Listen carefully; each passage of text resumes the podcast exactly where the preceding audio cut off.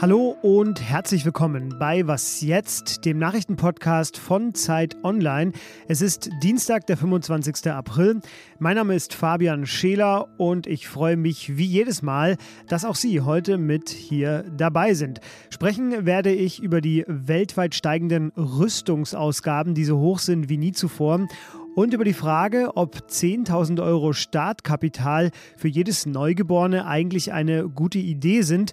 Außerdem ein und sonst so, auf das ich mich schon sehr freue. Gleich mehr dazu. Jetzt erstmal die Nachrichten.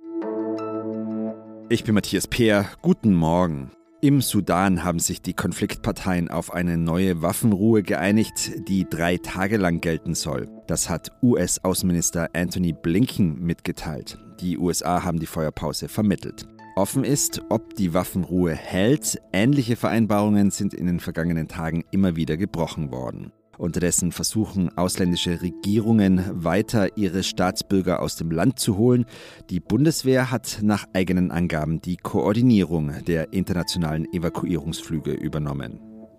Die Tarifverhandlungen zwischen der Eisenbahn- und Verkehrsgewerkschaft EVG und der Deutschen Bahn gehen heute in die dritte Runde. Die EVG fordert mindestens 650 Euro mehr im Monat oder 12 Prozent mehr Geld für die oberen Lohngruppen.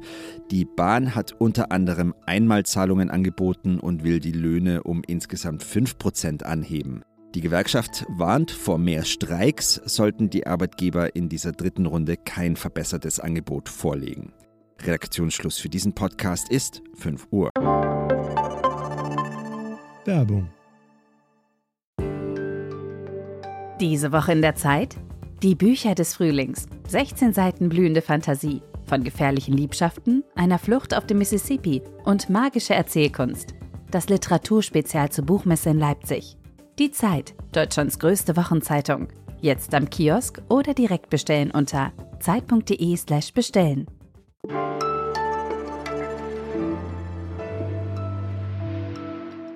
Ich könnte Ihnen jetzt äh, schwindelerregende Zahlen vorlesen, wie stark die Militärausgaben im vergangenen Jahr weltweit angestiegen sind.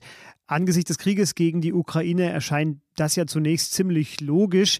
Ich belasse es deshalb erstmal nur bei einer Zahl. 2 Billionen Euro. Das ist die Summe, die alle Staaten weltweit zusammen ausgaben für Rüstung und Militär. Und das nur in einem Jahr 2022. Mehr war nie. Das steht im neuen Bericht des Friedenforschungsinstituts SIPRIM. Auch in Europa steigen die Ausgaben äh, stark an, so stark wie seit dem Ende des Kalten Krieges nicht mehr.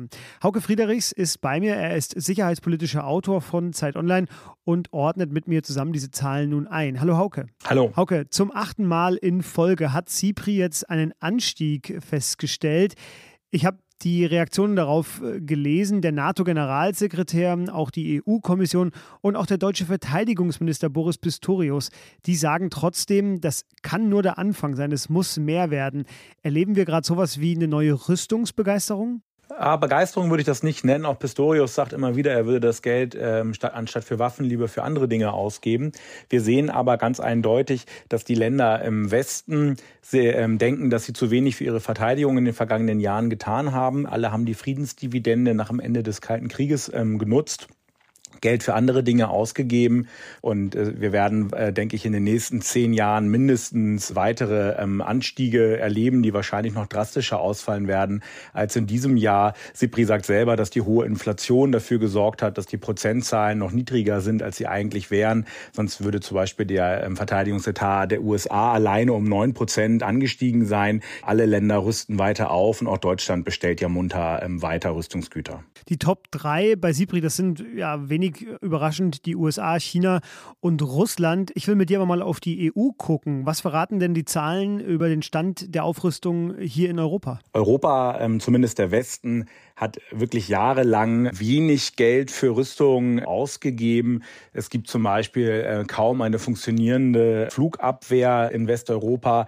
Deswegen sind die Zahlen jetzt stark gestiegen, weil ähm, viele Länder beginnen, Modernisierungsprogramme, die aufgeschoben wurden, nun anzustoßen. Die großen großen europäischen Staaten rüsten massiv aus, so dass wir laut SIPRI in Europa 13 Prozent ähm, Anstieg haben. Und man kann sagen, je näher ein Land an Russland liegt, desto mehr fühlt es sich offenbar bedroht und investiert mehr in seine Streitkräfte und in Waffen. Jetzt ist mir noch eine Zahl oder eine Zahl begegnet einem immer wieder, nämlich das sogenannte 2-Prozent-Ziel der NATO, an dem äh, quasi alles gemessen wird, also zumindest bei den NATO-Ländern. Das meint, 2 Prozent des Bruttoinlandsproduktes eines jeweiligen Landes sollen in die Rüstungspolitik fließen. Warum eigentlich 2 Prozent und nicht sagen wir zum Beispiel 2,5 oder 3 Prozent? Die 2 Prozent sind eine Zahl, die auf einem NATO-Treffen 2014 in Wales, also nach der ähm, Annexion der Krim durch Russland, ausgehandelt wurden zwischen den Staaten. Und wie immer, wenn Regierungen miteinander äh, gemeinsam ein Ziel festlegen, ist das halt ein Kompromiss. Für viele Länder ist das eine harte Zahl. Ähm, Deutschland zum Beispiel liegt eher so bei 1,4 oder 1,3 Prozent des BIPs in den vergangenen Jahren. Andere Länder geben schon bereits deutlich mehr aus. Die USA liegen immer darüber. Ähm, Polen will jetzt sogar 4 Prozent erreichen. Und Länder äh, wie Dänemark ähm, werden noch bis 2033 brauchen, um dieses Ziel zu erreichen, obwohl sich eigentlich die Staaten zugesagt haben, dass es 2024 soweit sein wird. Deutschland äh, wird das Ziel weit verfehlen. Aber genau dieser Kompromiss der NATO wird aber eingefordert mittlerweile. Also auch der NATO-Generalsekretär ähm, sieht das eher als Unter- als als Obergrenze. Boris Pistorius fordert das Geld eigentlich auch ein. Ja, da werden wir in den nächsten Jahren sehen, ob Deutschland dieses 2-Prozent-Ziel ähm, jemals erreichen wird. Hauke, keine Fragen mehr. Vielen Dank dir. Sehr gern.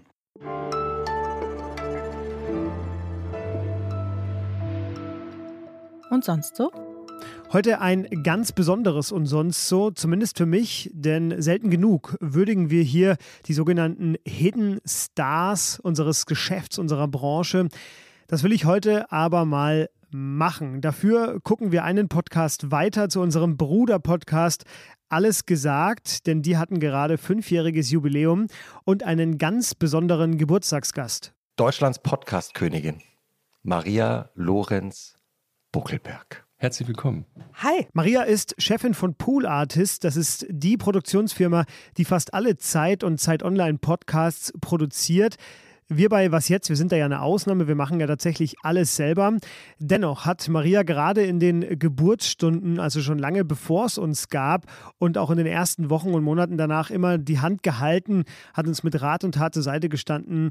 Und ich glaube, man kann sagen, ohne Maria gäbe es uns heute nicht in dieser Form. Nur ein Beispiel von Ihrer Arbeitsphilosophie und warum wir das hier so gern machen. Ein Großteil unserer Arbeit ist, dass wir den Menschen ermöglichen, dass ihnen die Podcast-Produktion Spaß macht, auch wenn das ihr Job ist. Liebe Maria, das macht es tatsächlich. Danke dir für deine Hilfe. Liebe Hörerinnen und Hörer, hören Sie bitte in diese Alles gesagt Folge einfach mal rein.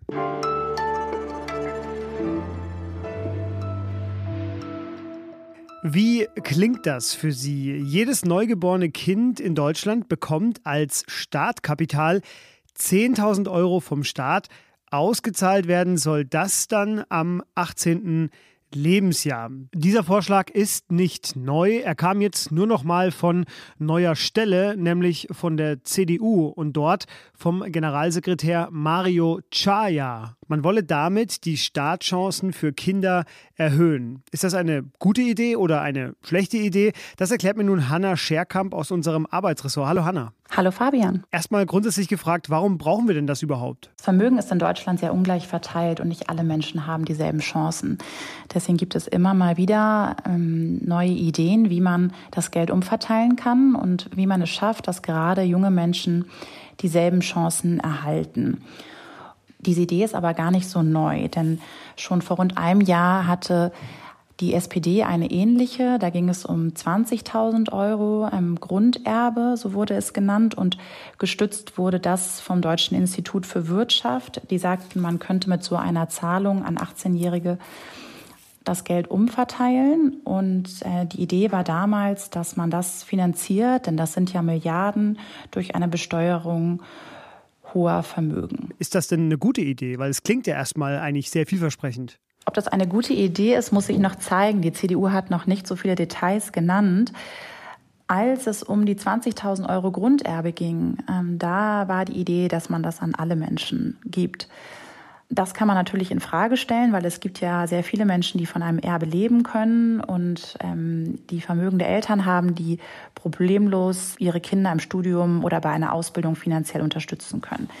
Insofern sollte man auf jeden Fall diskutieren, ob es nicht sinnvoller wäre, dieses Geld nur an Menschen zu zahlen, die wirklich auf dieses Geld angewiesen sind, die sonst ein Studium nicht anfangen würden, obwohl sie das gerne möchten, die es sich nicht leisten können, eine Ausbildung zu beginnen, die nicht so gut bezahlt ist und, und, und. Gibt es denn da Ideen, wie man das organisatorisch regeln könnte? Auch dazu hat sich die CDU bislang nicht geäußert, aber es ist natürlich möglich zu prüfen, ob jemand dieses Geld wirklich benötigt. Dasselbe passiert ja beispielsweise beim BAföG, wenn Studierende Geld erhalten, weil ihre Eltern sie nicht finanziell unterstützen können.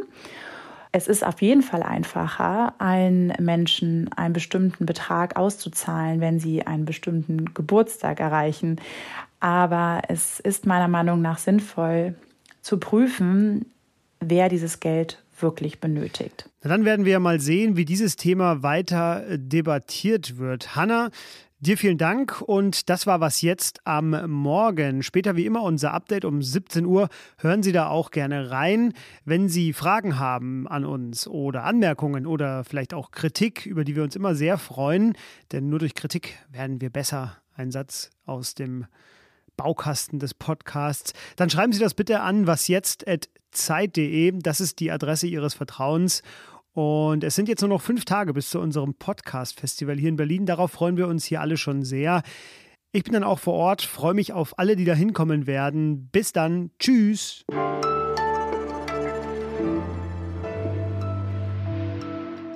Anders zu verteilen, damit mehr Leute mehr Geld haben. Warte mal, Fabian, entschuldige funktioniert gerade nicht. Ich muss mal kurz abbrechen. Moment.